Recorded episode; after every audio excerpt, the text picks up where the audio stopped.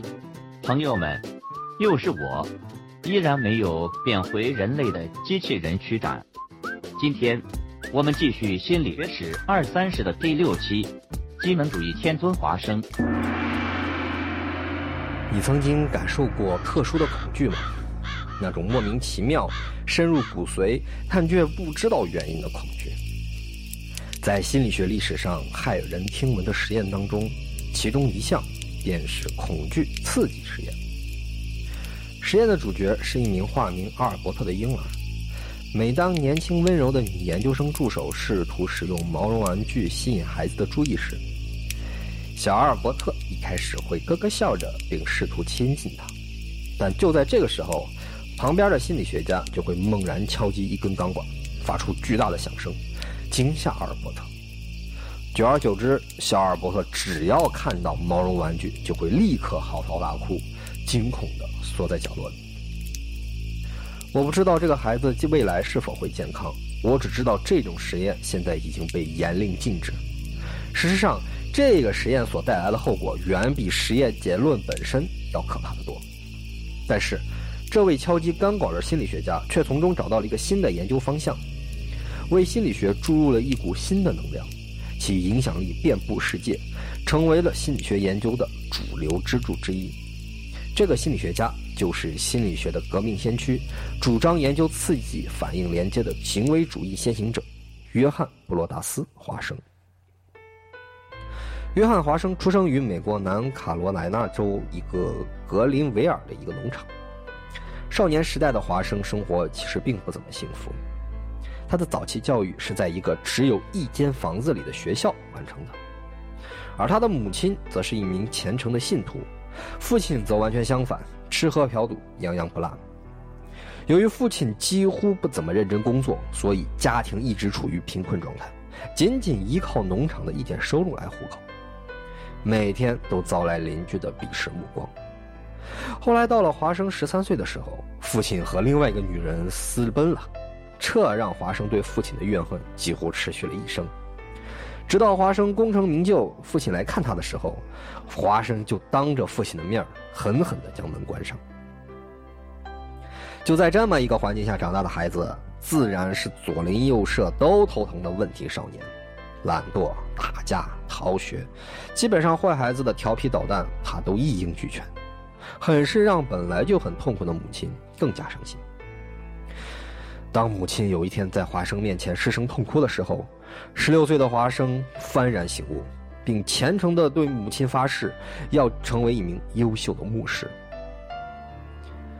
自此之后，华生进入了天主教会创办的福尔曼大学，痛改前非。认真的学习哲学、数学、拉丁文、希腊语，希望毕业后能进入普林斯顿神学院继续深造。虽然华生决定做一名优秀的好孩子来让母亲宽心，但他内心从小养成的叛逆和不羁，则从未停止影响他的生活。有一次考试的时候，有一名教授警告所有学生：如果谁交的卷子页码不是按照顺序所放好的，那么铁定就让他挂科。教授的这么残暴的行为，反而激起了华生的好胜心。他故意将卷子的顺序放乱，铁了心了要和教授对着干。华生的另外一位教授在回忆的时候这样描述华生：说他是一个聪明、有点懒惰和无理的学生，有点胖，但却很帅，太自负，只对自己的观念感兴趣。一八九九年，华生获得了福尔曼大学的硕士学位。但同时，他的母亲也在那一年去世。安葬了母亲之后，华生决定放弃成为牧师的理想。他急于在这个世界上证明自己，希望做出一番事业。但是他和所有刚毕业的年轻人一样，野心勃勃而毫无方向，并不知道自己应该选择怎样的职业，同时也毫无社会经验。但幸运的是，华生并没有陷入传销窝点而葬送前途。而是选择了芝加哥大学，跟随当时已经小有名气的杜威学习哲学。杜威虽然说是机能主义的领导人物之一，但他的主要学术贡献却都在哲学方面。很快，华生就对杜威的教学失去了兴趣，因为他根本听不懂高级的哲学课程，所以华生对哲学兴趣全无，转而跟随杜威的红袍，也是机能主义在芝加哥学派的领导者之一的安吉尔学习心理学，同时也开始追随雅克罗布学习生物学和生理学，为他的未来的成就打下了坚实的基础。一九零三年，二十五岁的华生获得了博士学位，是芝加哥大学有史以来最年轻的博士学位获得者。但是他却一点都开心不起来，因为他的老师杜威和安吉尔告诉他，他的博士论文其实并不如之前曾经毕业的其他人。这样一直自负的华生深受打击。当然，也有好事发生。那时候的华生正在培训一名十九岁的学生玛丽伊克斯。有一次考完试，华生批改伊克斯的卷子的时候，他的眼睛都瞪直了。伊克斯压根就没有好好的答题，而是写了一首深情的长诗来表达对自己的爱慕之情。华生呢十分高兴，决定利用师生恋的婚姻来冲淡两位老师对自己并不高的评价所带来的抑郁。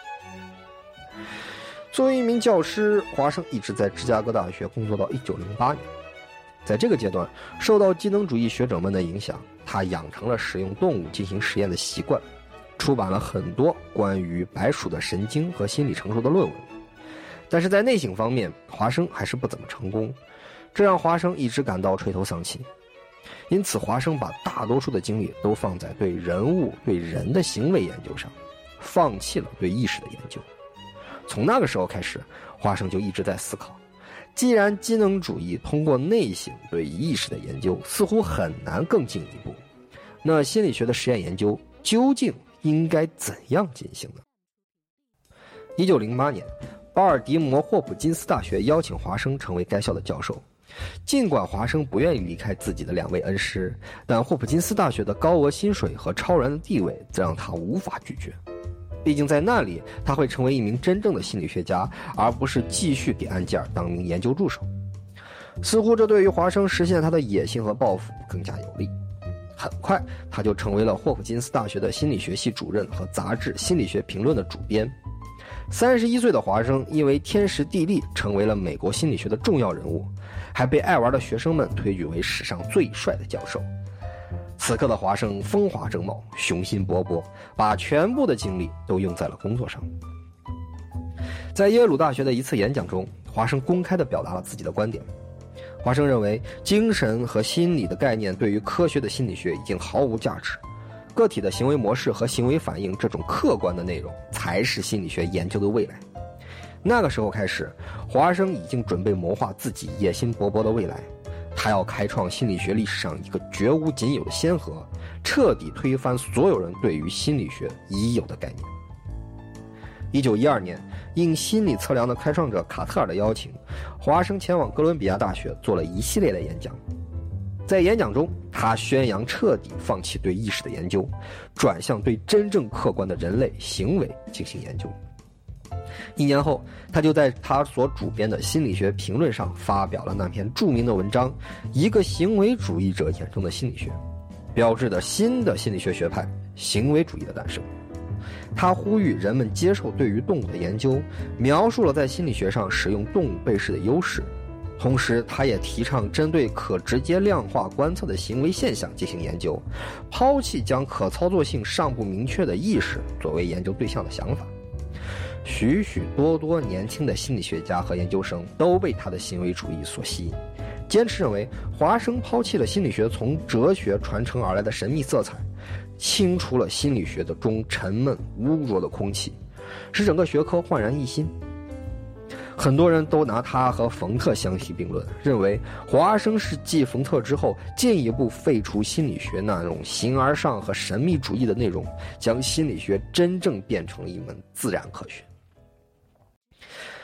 这篇文章发表了仅仅两年，华生就被推选为美国心理学会的主席。继承自机能主义的两位老师带给他的影响，华生的思想观念不仅仅是为了实验室，也面向现实世界解决现实问题。他大力的推进心理学应用领域的工作，编写了很多广告心理学和工业心理学的课程，设计了知觉和运动能力的测验来帮助军方选拔飞行员。自己呢也开设了一家公司，为商界提供人员选拔和管理咨询的服务。尽管活跃在应用领域，但华生的工作重点仍然在行为主义的实验研究当中。野心勃勃的他想要开创属于自己的时代，让自己的名字超越冯特，成为真正的科学心理学的开创者。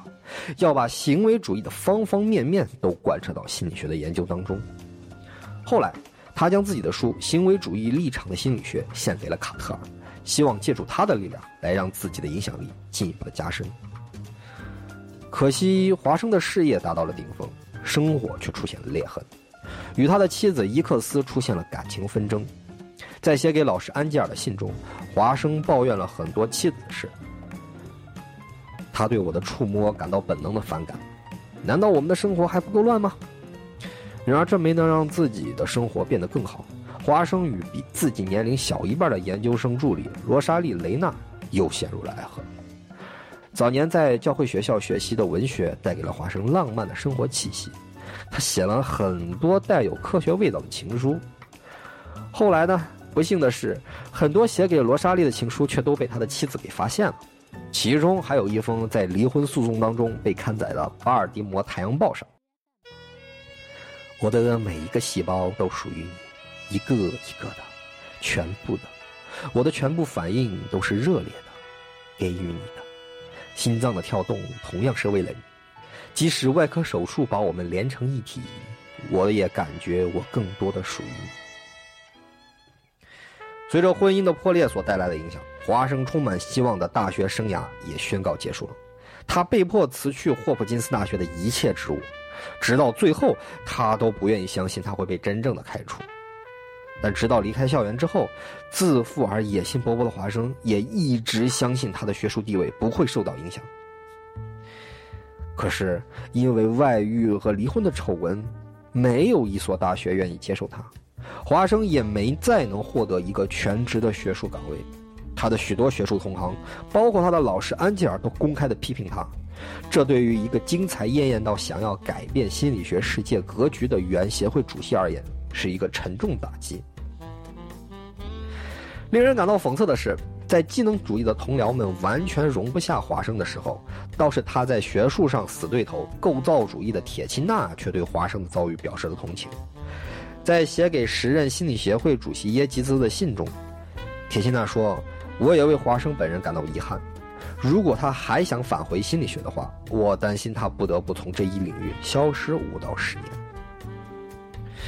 很快，华生就意识到自己必须开始一个新的生活了。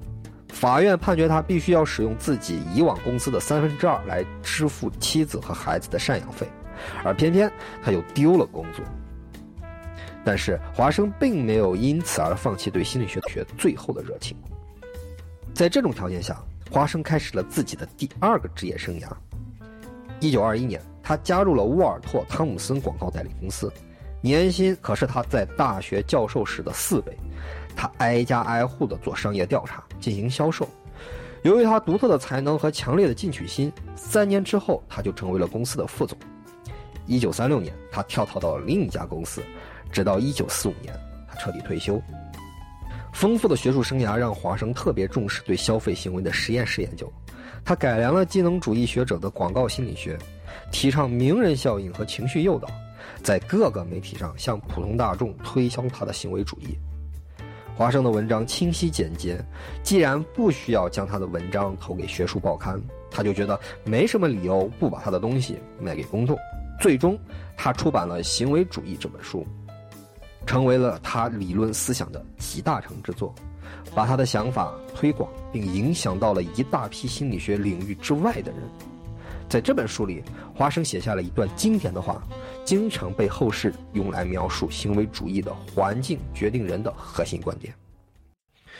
给我一打健康健全的婴儿，并让我自己设定一个特殊的世界来抚养他们，我敢保证随机选择其中的任何一个。都可以把它训练成我们所选定的任何一种专家，医生、律师、艺术家、商界首领，甚至是乞丐和小偷，而不用考虑到他的才能、嗜好、倾向、能力、职业，至于他祖先的种族。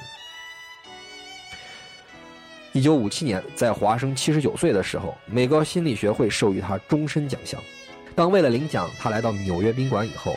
他却情绪过于激动，让他的大儿子代替他参加演讲。也许对于华生来说，这份奖项来的实在太晚，但却是学术界给他最好的报偿。一九五八年，在华生逝世之前，他把自己所有的手稿、信件和笔记一份一份地投入炉火，拒绝将它们留给历史。对于许多心理学家来说，华生对传统心理学的攻击，以及他对于一个新的方法的呼吁，具有很大的蛊惑力。他认为心理学是行为的科学，而不是对意识的内省研究。他对于意识研究的反对，比机能主义更加彻底，认为心理学是纯客观的自然科学。心理学家应该抛弃意识观念，以刺激反应的连接作为行为概念。进行行为的预测和控制，崇尚条件反射，成为了行为主义的理论基础。环境决定论成为了行为主义的毕生信条。然而，华生的反对者们也并不缺乏，不光是来自构造主义本能的反击，就连机能主义学者们也或多或少地抨击华生的观点，包括他的学生卡尔拉什利，都并不怎么赞同行为主义的观点。但是，尽管华生的行为主义没有实现他雄心勃勃的目标，但华生的学术体系作为行为主义的先驱者，则得到了广泛的承认。从实际应用的角度出发，行为主义试图预测并控制行为的理论和研究，比起机能主义学者而言，更适合心理学的实际应用。在市场力量和政府财政的支持下，行为主义在美国大受欢迎，尤其是华生涉身商界之后。最终，在一九三零年，成为了美国心理学的绝对主流。一大批优秀的心理学家云集其中，为科学心理学发展做出了卓越的贡献。行为主义最终成为了二十世纪早期心理学的第一势力。今天的分享到这里就结束了，感谢您的收听。欲知后事如何，请听下回分解。